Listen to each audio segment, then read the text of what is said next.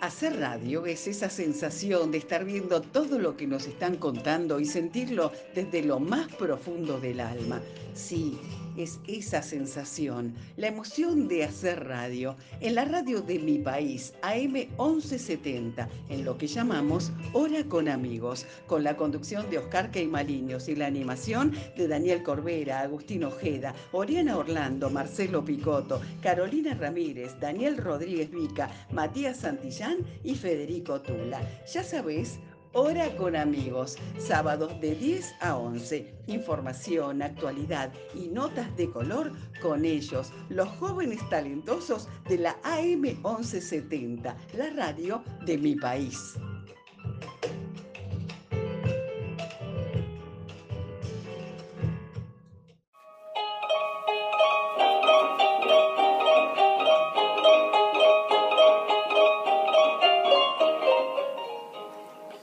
Bienvenidos ahora con amigos. Qué bueno compartir un nuevo programa con ustedes. Hoy, en el espacio de invitados, Oriana entrevistará a Abel, adoptante de un galgo. También en nuestro espacio deportivo, el fútbol de la semana con las últimas novedades. Por otra parte, la visita de Ariadna contándonos acerca de su trayectoria profesional.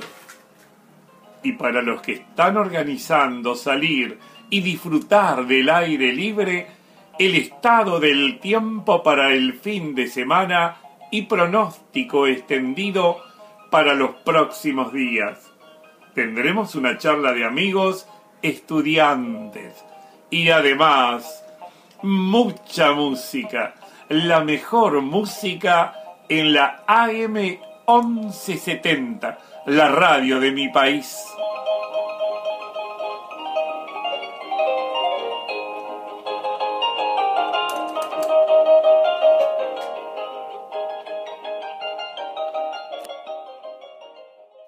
Seguimos en Hora con Amigos, en la radio de mi país. Mi nombre es Daniel Rodríguez Vica y nos encontramos este hermoso sábado en este segmento que hemos de llamar Charla con amigos. Hoy, junto a mi gran compañero Matías Santillán. Hola Mati, ¿cómo estás?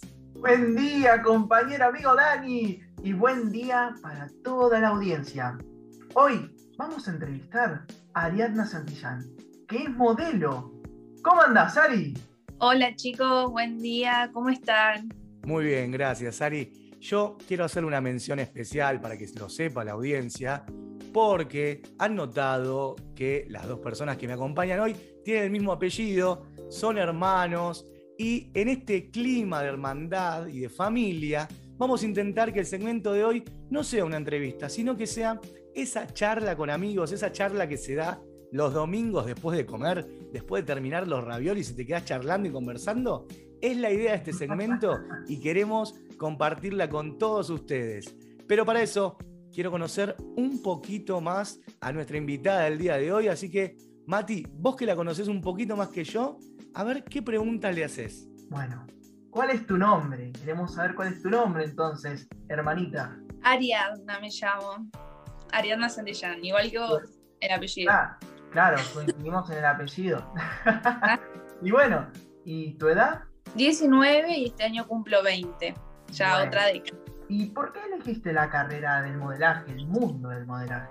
Bueno, de chica eh, me gustaba probarme los zapatos de mamá, la ropa de mamá. Eh, bueno, me compraban los zapatitos de, juguete de las princesas y creo que, eso me ayudó a, querer estudiar eh, el modelaje, estudiar esta carrera tan linda y tan completa porque te ayuda para todos los ámbitos de la vida. Ok, acá Ari nos, perdón, Ari nos contó que eh, estudió esta carrera de modelaje. Contanos un poquito cómo es eh, esto de acercarse a un lugar para poder aprender acerca de esta disciplina. Y bueno, lugares hay muchos. Eh, yo estuve en una de las más importantes, en la de Nama Models, Nama School sería. y bueno, es un año de cursada, te enseñan un montón de cosas. Eh, y bueno, para la, Entre esas cosas que vos decís que, que, te enseñan. Vamos, vamos desde el principio, vamos desde el inicio. Yo, a mí se me da esto de querer ser modelo. ¿Cualquiera puede ir a hacer la carrera? ¿Cualquiera puede, o tenés un curso de ingreso, algún casting, algo que a vos te permita tener la posibilidad de estudiar esta carrera? No, no, no, la carrera va quien quiera, quien desee estudiarlo. Em, no hay ningún casting para entrar eh, y se aceptan a todos, hombres, mujeres, eh, de todos los géneros, de todos los eh, estereotipos de cuerpos. Así que quien quiera ir y quien, quiera, quien desee estudiar, lo puede hacer. Y te hago una consulta. Hay, bueno, eh, se dice que hay estereotipos sobre un cuerpo perfecto eh, para poder ingresar a una agencia. ¿Eso es verdad o es una farsa? Bueno, por suerte hoy en día está cambiando mucho eso, eh, pero sí siguen habiendo algunas agencias que requieren de un peso ideal y de una estatura ideal, tanto para mujeres como para hombres. Pero acá en Argentina es mucho más flexible eso. Eh, puede ser un poco más bajito, un poco más bajito, que no, pasa nada, siempre eh, se, tiene en cuenta más la actitud. ¿Sí? Si uno quiere ir eh, modelar afuera, sí, se necesita de una altura en especial y de un peso especial. Ok, es muy interesante esto que nos contás, Ari, de que hoy en día cualquiera que pueda, que tenga el deseo de, cumplir un sueño, de, modelar o dedicarse a este tipo de profesiones, puede, puede eh, capacitarse y realizar los estudios en este tipo de, agencias. Eh, Ari, contanos un poquito cómo es, sencillamente y rápidamente, cómo es el recorrido. Me imagino eh, una, carrera muy desde lo práctico, ¿no? Desde el hacer, desde ¿Qué, tipo de materias tenés en la carrera? Bueno, más que nada pasarela, eh, que es lo principal. Eh, bueno, pasarela, fotografía, maquillaje, casting, actuación, baile. Así que es hiper completo. Sobre todo eh, hay hacer un enfoque en la pasarela, la materia que es pasarela. y maquillaje. Pero bueno, esas son todas las materias que, tenemos para, bueno, para hacer esta carrera, ¿no? Que son dos años. Primero tenés la carrera, el, el primer año y después el segundo año es el perfeccionamiento. Claro, tenés como un primer año que es la cursada donde vos aprendés todos los contenidos y en un segundo año sería como la puesta en práctica, ¿no? Claro, no, no, todo el tiempo es, práctica, porque es todo muy, muy práctico, eh, pero el perfeccionamiento sí como que le agregas mucho más a los saberes de antes. Y te hago una consulta. Eh, hay mucha gente que salir a una pasarela eh, es, un, es un desafío muy grande. El exponerse ante tantas personas ¿Hay, la agencia tiene en cuenta o desarrolla alguna actividad para que los chicos y chicas se puedan ir soltando más en la pasarela? Sí, obvio. Em, sobre todo está en la práctica que tenés compañeros que no conoces y que tenés que modelar como si estuvieras en, una pasarela ante miles de personas eh, y eso ya es un desafío. Em, y bueno, y después, a fin de año de, esos dos años, eh, se tienen em, pasarelas, se hacen un, desfile de todos los años, em, en el que sí, hay mucha más gente, pero para eso te vas preparando. Claro, sería como, como la, muestra de fin de año, ¿no? claro. Yo, me acuerdo, en, mi edad escolar era el acto de fin de año donde mostrábamos a todos nuestros familiares, amigos, lo que habíamos hecho durante el año en este, en este caso sería como eh, jugar en el Barcelona, ¿no? Es como lo, máximo. Claro, es, pones en práctica todo lo que estudiaste durante el año y está buenísimo. Aparte siempre tienen propuestas de, tal vez hacer algún vestido sustentable. Yo, a mí me tocó hacer un vestido con CDs, así que está buena esa idea también. Bueno, es algo muy innovador hacer un, un vestido con CDs y con, con, productos que se puedan para volver a utilizar esos productos. Es, es muy interesante lo que decís. Pero te hago dos preguntas. ¿Tuviste algún encuentro? Mencionabas que estuviste en, en Anamá. Eh, ¿Tuviste algún encuentro con Anamá? Y segunda pregunta, quiero preguntarte eh, sobre el, en sí lo que es el casting. ¿Qué consejos nos podría dar vos sobre, sobre ello? Bueno, con respecto a la primera pregunta, sí, había Anamá. Eh, nos la cruzamos, bueno, en los desfiles y en, y a veces cuando va, va a las aulas y, sí, la encontramos, es una copada eh, y bueno, muy buena la verdad. Eh, y con respecto a la segunda pregunta, el tema de los castings, hay que ir eh, con remera básica, blanca o negra, jean, esto tanto para mujer como para hombre. maquillaje cero, si se puede. Bueno, las mujeres se pueden poner un poco de rímel, pero nada más, tiene que ser bien al natural y tenés que ser natural vos cuando, cuando te estén grabando, cuando te estén haciendo la, entrevista para el casting, em, decir tus datos y ser lo más natural posible, que siempre siendo vos eh, vas a llegar lejos. Bueno, qué linda reflexión el, ser vos y el poder eh, desarrollar lo que vos sabés es, muy lindo eh, para poder, bueno, yo coincido, creo que podés llegar muy lejos, siempre confiando en uno mismo. Bueno, Ari, la verdad que agradecerte por esta entrevista y algún consejito que nos puedas dar. Consejito, para, porque acá es como muy amplio, muy amplio. Consejito en cuanto para nuestros oyentes que dicen, yo me quiero sacar una linda foto para mi red social, para mi Facebook, para mi Instagram, y decir dos o tres tips que te garanticen que por lo menos vas a salir de la manera que nos contaste vos recién, natural, tal como sos. Bueno, eh, para las fotos siempre tener una buena luz, siempre estar bien iluminado, la luz natural es lo mejor que hay para las fotos. Em, bueno, poses naturales, normales, lo que te salga en el momento siempre va a ser lo auténtico y siempre va a quedar bien. También podés practicar alguna que otra pose eh, que veas que te guste eh, e intentar con eso. Y, bueno, y tal vez ponerle, si son tan un poco más cancheros con todo, poner algún filtro y tener el feed del Instagram todo en un solo tono. Siempre eso ayuda mucho para las redes sociales. Ok, tuvimos un par de consejos, no solo de la fotografía, sino de cómo administrar nuestras redes sociales del feed. Ese datazo no lo tenía, de tener todo en el mismo tono para que tenga un mejor color y una mejor imagen. Bueno, Ari, muchísimas gracias por habernos visitado el día de hoy. Un placer haber charlado con vos. Y bueno, las puertas de horas con amigos siempre quedan abiertas para, para una próxima charla. Así que muchísimas gracias. Buenísimo, muchas gracias a ustedes por las preguntas y bueno, les deseo muchos éxitos. Gracias, gracias. Y ahora sí, continuamos en Hora con Amigos. Vamos a escuchar a los tequis con el humahuaqueño.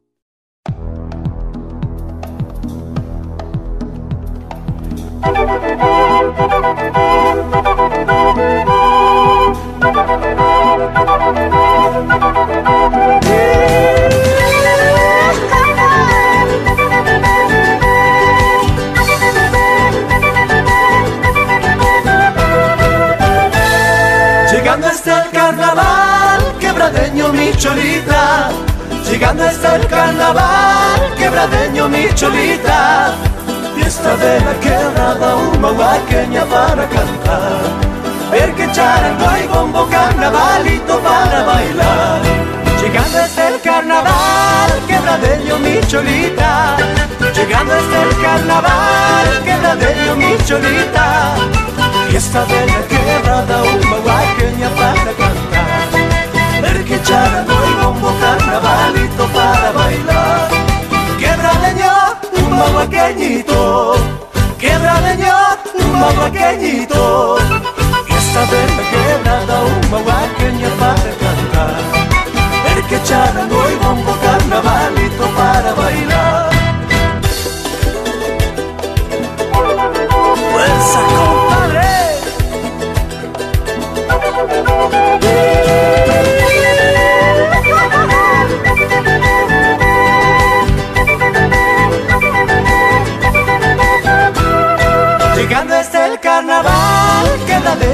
Cholita. Llegando hasta el carnaval, quebradeño mi cholita. Esta vez la quebrada, un para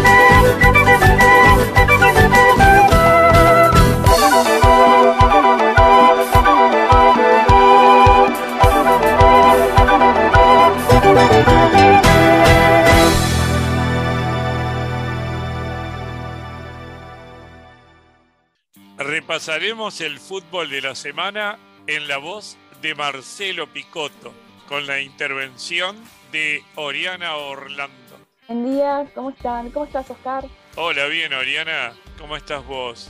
Y Marcelo, ¿qué contás, Marcelo? Muy bien. Marcelo. Todo bárbaro, todo bárbaro, con mucha información. Me alegro, Marcelo. ¿Estás listo para brindar toda esa información sobre el fútbol de esta semana? Todo, todo listo ya. Entonces, comentanos, ¿Qué opinas de los dos partidos de eliminatoria que jugó Argentina? ¿Cómo lo viste? Fueron partido parejo. Argentina en el último fue un poquito más que Colombia, pero en un momento, pero también tiene parar muy rápido Colombia. Eh, y aparte, dar escalón y tarda en hacer un poco los cambios también.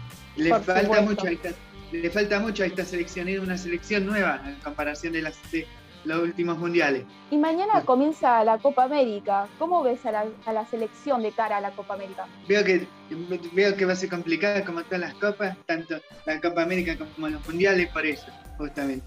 Todos los partidos son claro. complicados. Totalmente. Con un gran, ¿Y quién crees con, que... un gran candidato, con dos grandes candidatos, porque la Argentina es candidato y, y Brasil, Brasil es el otro. Por supuesto. ¿Y quién crees que es la, la pieza fundamental de la selección? El, también sí, eh, el otro día también fue Paredel que hizo un golazo en una pelota parada, fue el golazo porque fue una jugada que quedó en el aire prácticamente, que nadie te encontraba la pelota. Bien, ¿y a quién ves como un punto débil? ¿Qué modificarías? ¿Convocarías a alguien? Yo hubiera, eh, hubiera dado una oportunidad aunque suplente, porque no me gusta el Marchesín a mí, porque lo vi atajar el otro día a, a, Milton Álvarez le daría la oportunidad, aunque es suplente en Independiente. ¿Y qué opinas de Brasil, que tiene un puntaje perfecto? Tiene un puntaje perfecto, pero hay que reconocer que con Ecuador no demostró, no demostró mucho. Fue un partido parejo, aunque por el momento era un poquito más Brasil, muy poquito. Y, y aparte fue ayudado por, por el VAR en un momento, porque se adelantó un centímetro nomás el arquero en el sí, penal. ¿y por crees, que, crees que es por, por buen juego o es una cuestión de suerte este tipo de puntaje? Lo viene sosteniendo hace buen tiempo. No, eh, tiene, no, tiene, tiene buen juego Brasil, pero no es el Brasil de, de antes que era mucho mejor. Lo que tiene que, que Brasil empieza de menor a mayor. Mejora siempre para los mundiales. Así ¿Y a que quién en la final de la Copa América? la- el, todavía no, no analicé bien esto. Tengo que, no di los candidatos todavía, así que, que lo iba a dar por Instagram en los próximos días. Está difícil, está Sí, complicado. Sí, Hay sí. muy buenos candidatos. sí. Y por, y por último quiero mandar una felicitación por, por su gran juego y todo al nuevo campeón de la Copa de la Liga Profesional Colón de Santa Fe, que lo demostró en todo el Claro campeonato. que sí, felicitaciones. Sí.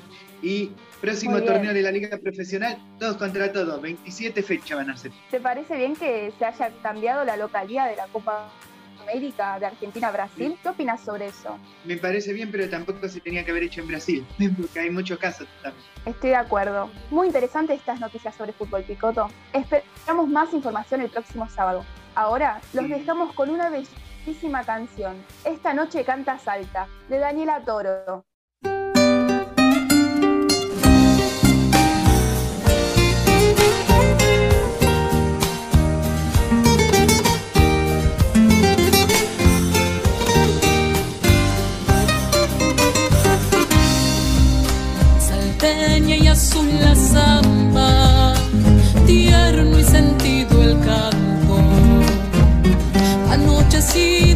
flor.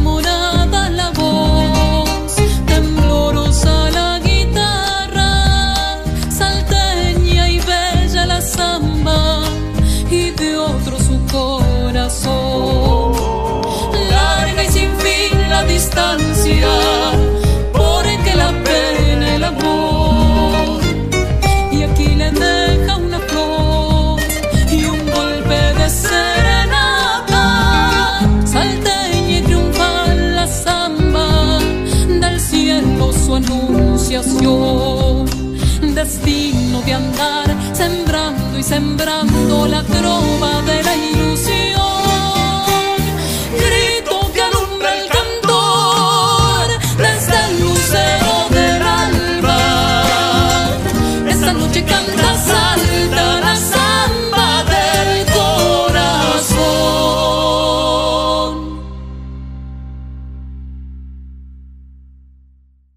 Hola, buen día. Estamos acá en Hora con Amigos. Estoy con Matías Santillán, con Federico Tula y quien les habla, Daniel Corbera. ¿Cómo andan, chicos? ¿Qué tal, Dani? Hola Dani y hola audiencia. ¿Cómo andan? Bueno, bien, chicos. Eh, Esta charla surge porque tanto Matías como Federico egresaron de la secundaria el año pasado en 2020. ¿Por qué surgió esta charla?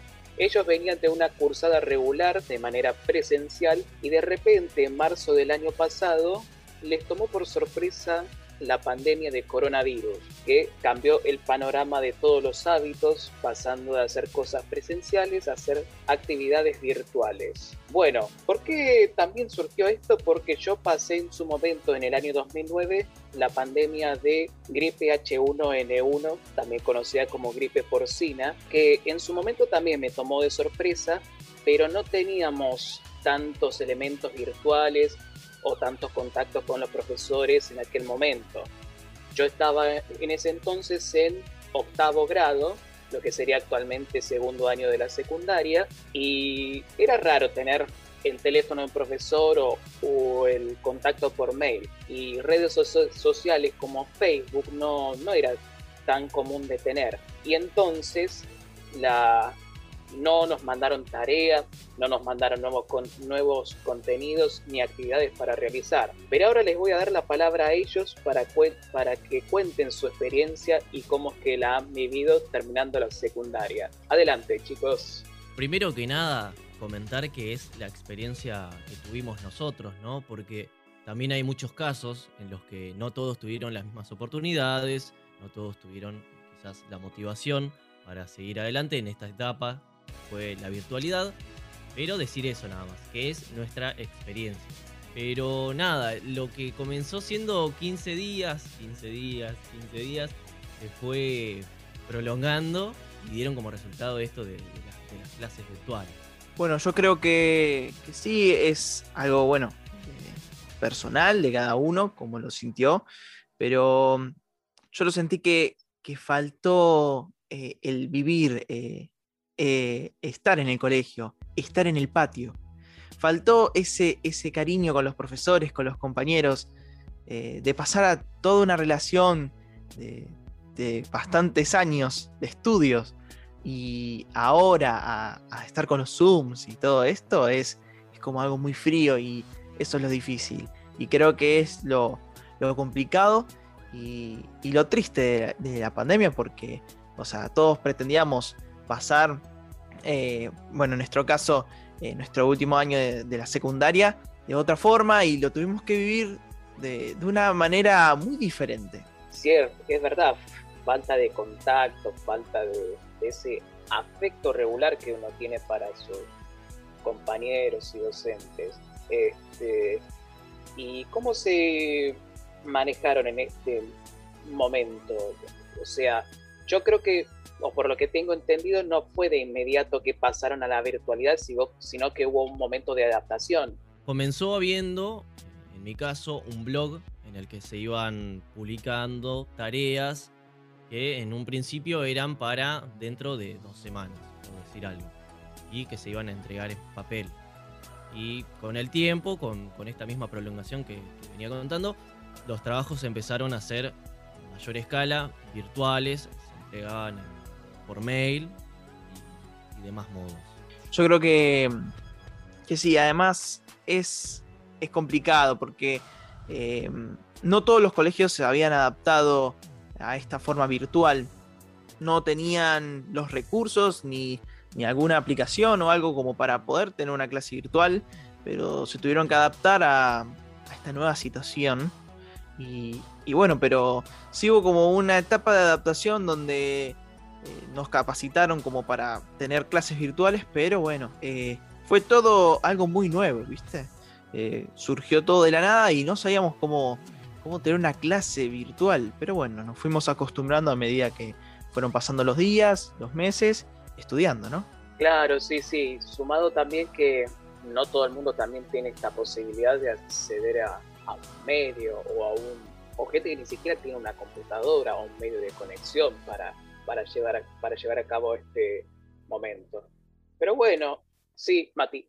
Además, eh, eh, también lo que sucede eh, es que es como se siente cada uno con la pandemia, porque capaz que es verdad que no todos tenemos o con- contamos con los recursos necesarios para poder tener una clase virtual, pero también es como se siente cada uno, porque a cada uno le afectó de diferente forma la pandemia, y hay muchos chicos que por problemas emocionales que les generó la pandemia, no se pudieron conectar, no pudieron ingresar a los Zoom y estuvieron ausentes.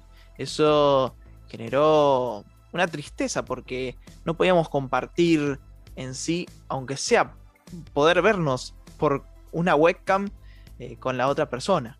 Entiendo, sí, sí. Y bueno, es un tema complejo, pero bueno, ahora quisiera también este, ver el lado bueno o el lado cómico de estas clases virtuales, porque es, es muy común y es imposible, y es imposible que, bueno, que todo sea perfecto.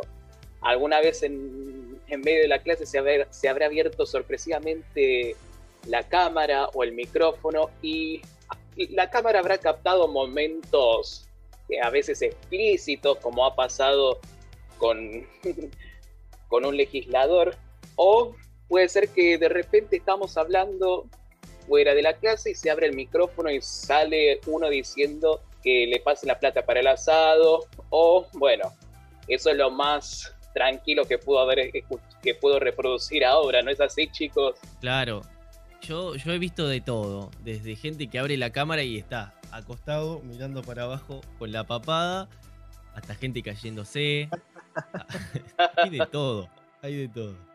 Hay de todo, es que, como decía, es una experiencia nueva y nos encontramos a un mundo nuevo y pueden suceder esos problemas a veces que, que nos olvidamos de, de- dejamos la cámara encendida y alguno que está durmiendo, otro que, que no sé, que le, que le habla o, o, o decir, no sé, escuchás a la mamá de fondo o personas que pasan por detrás. Es, es muy gracioso y creo que todos nos, nos pudimos reír, aunque sea un poco, y eso es lo bueno, ¿no? También el podernos reír, aunque sea en esta situación. Claro, sí, para romper un poco la tensión y tanto, y para romper la estructura también.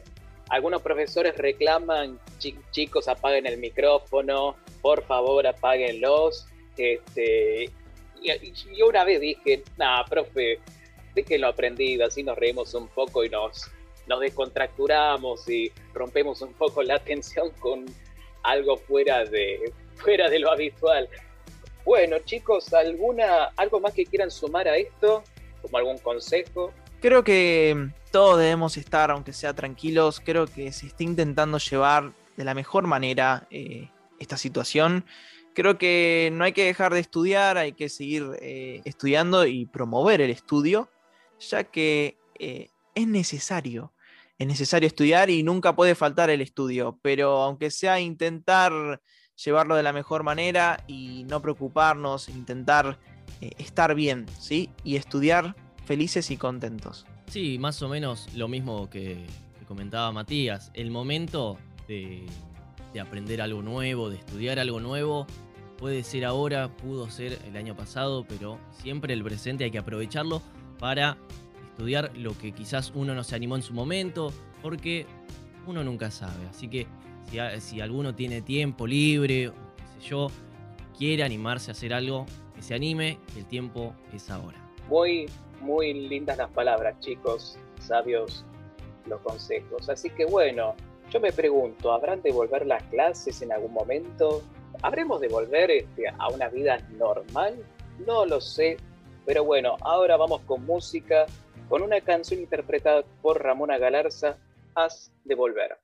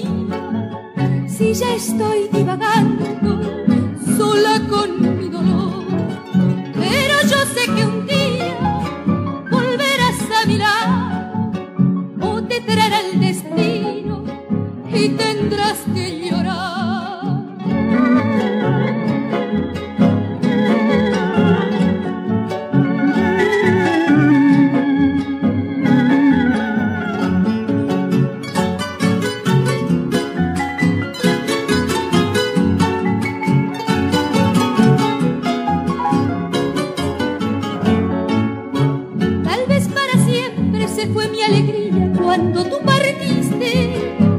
He sufrido tanto pensando en la ausencia que tronchó mi amor. Pero algo me dice que siga esperando si tanto lo quiero. Que cuando él vuelva con sus dulces besos llegará el perdón. Tu voz sigo escuchando y tus ojos me miran. Si ya estoy divagando sola con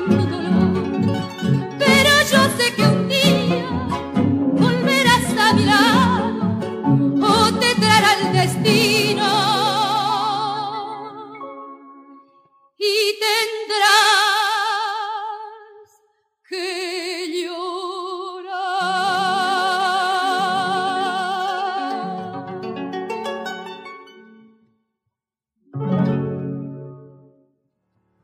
Buen día, seguimos en Hora con Amigos. Mi nombre es Oriana Orlando y hoy tenemos el placer de entrevistar a Abel Can, un adoptante de flaco, un galgo de tan solo tres meses que fue rescatado en una fundación de animales. ¿Cómo estás, Abel? Yo estoy bien, por suerte. Me alegro, y me alegra que charlemos hoy, porque esta es una problemática que no debe pasarse por alto. Contanos, ¿cómo encontraste a Flaco? ¿Cuál es su historia? Eh, la historia de Flaco es así. A la mamá de Flaco, Tarantela, la rescataron en Pergamino. Eh, ella estaba preñada y en el tránsito, eh, una vez que llegó acá a Buenos Aires, dio a luz a 10 cachorritos. Y uno de esos cachorritos es flaco. ¿Y cuál es la situación que actualmente está sucediendo con los galgos? Eh, es una situación complicada. Está prohibida la caza con galgos y las carreras de galgos, pero son cosas que siguen pasando y los galgueros usan a los a los animales como si fuesen un objeto descartable. Una vez que ya no, no están en su en su mejor condición, los, los descartan, los sacan a la calle y para que mueran. Claro, lo sobreexplotan. Claro. ¿Y en qué fundación lo adoptaste a Flaco? Por em, Fundación Adopta un Galgo. Bien, ¿y es una responsabilidad cuidar a tu mascota? ¿Es como si Sí. tuvieses un hijo? Sí, es una responsabilidad enorme. En especial cuando son cachorros. Eh, ¿Por qué? Es literalmente un bebé que no sabe hacer nada y tenés que enseñarle todo lo que tiene que hacer y todo lo que no puede hacer. Claro, por supuesto. Además que son totalmente dependientes de uno, no se pueden cuidar solos. Y contame, ¿Flaco está vacunado? Sí, de hecho, cuando vos eh, ingresás la solicitud de adoptante, te hacen un montón de preguntas y te comprometes a darle todas las vacunas, a castrarlo a los seis meses y a no dejarlo salir nunca sin collar y sin correa. Me parece perfecto. Así tiene que ser. Los perros tienen que estar con correa porque si los llevas sueltos probablemente puede haber un accidente o algo incluso mucho peor. Sí, en especial con los galgos que son una raza de caza, que tienen un instinto de un instinto de presa tan fuerte. Ellos ven algo y solo piensan en eso y en que quieren correrlo y bueno, no pueden ver un auto. Ellos solo ven lo que quieren cazar. ¿Y qué situaciones son normalmente encontradas cuando se adopta? Y cuando son cachorros, te encontrás con adoptantes que no estaban preparados para un cachorro que es completamente dependiente de vos, que no sabe qué puede hacer y qué no puede hacer, que rompe, que hace pis, que hace caca, que llora, que ladra. Y hay, hay gente que no, no se banca eso y devuelve a los cachorritos. Y con animales más grandes, eh, normalmente son animales que, que recibieron mucho abuso de, de- de chicos, una vida de abusos y, y suelen tener sus problemas físicos, algún problema temperamental, pero no es nada que con un poco de amor y entrenamiento no, no se pueda resolver. Exactamente, es tremendo lo que nos contás. ¿Por qué comprar no debería ser la mejor opción? ¿Por qué vos aconsejarías que debemos adoptar? Porque hay millones de perros en la calle que se están muriendo por tener una familia que los ame y comprando permitimos que, que los perros pasen por situaciones feas para, para que tengan cachorros eh, que no están en las condiciones óptimas para, para vivir. Claro, como habíamos indicado anteriormente, una sobreexplotación que se vuelve muy cruel. Claro. Bien, ¿y de qué manera se puede ayudar a la asociación? Eh, bueno, puedes eh, ayudar económicamente. Hay un montón de links de pagos con 10, 20, 50, 100 pesos, con lo que puedas. Si no puedes económicamente, eh, podés adoptar un, un perro. Si no podés adoptar, podés eh, dar tránsito a un perro. Eh, si no te da el bolsillo, la asociación eh, paga por todos los gastos, que sean médicos, vacunas, el alimento.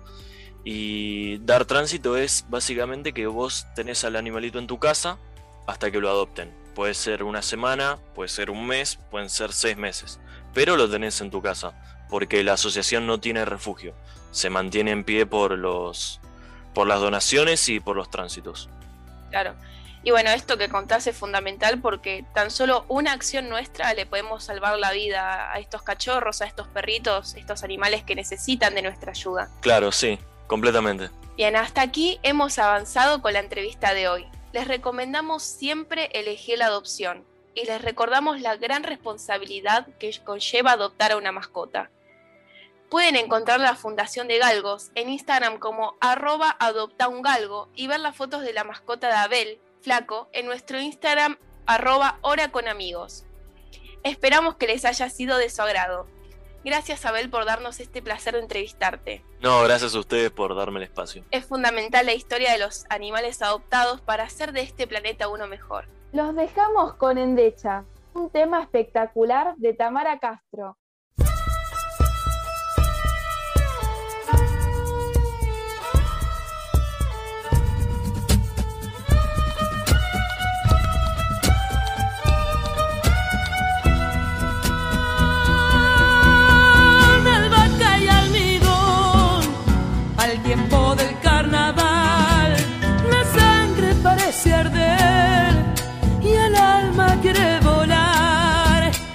Sangre parece arder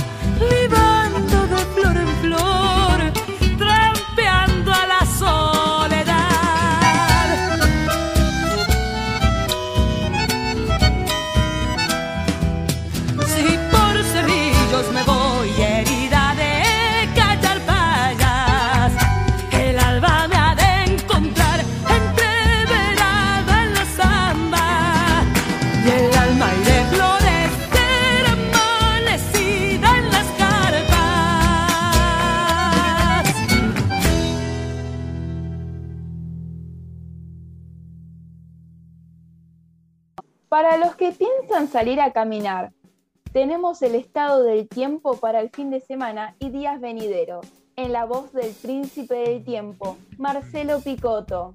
Bueno, para los próximos días se prevé, para lo que queda de hoy, primero para hoy sábado, se prevé cielo parcialmente nublado con una temperatura máxima de 20 grados. Para el día domingo se prevé cielo algo nublado, mínima de 11, máxima de 20. Para el lunes cielo parcialmente nublado con neblinas a partir de la tarde en ambas áreas, mínima de 10, máxima de 17, aire húmedo y no se descarta algo de inestabilidad recién para el martes a la tarde o la noche.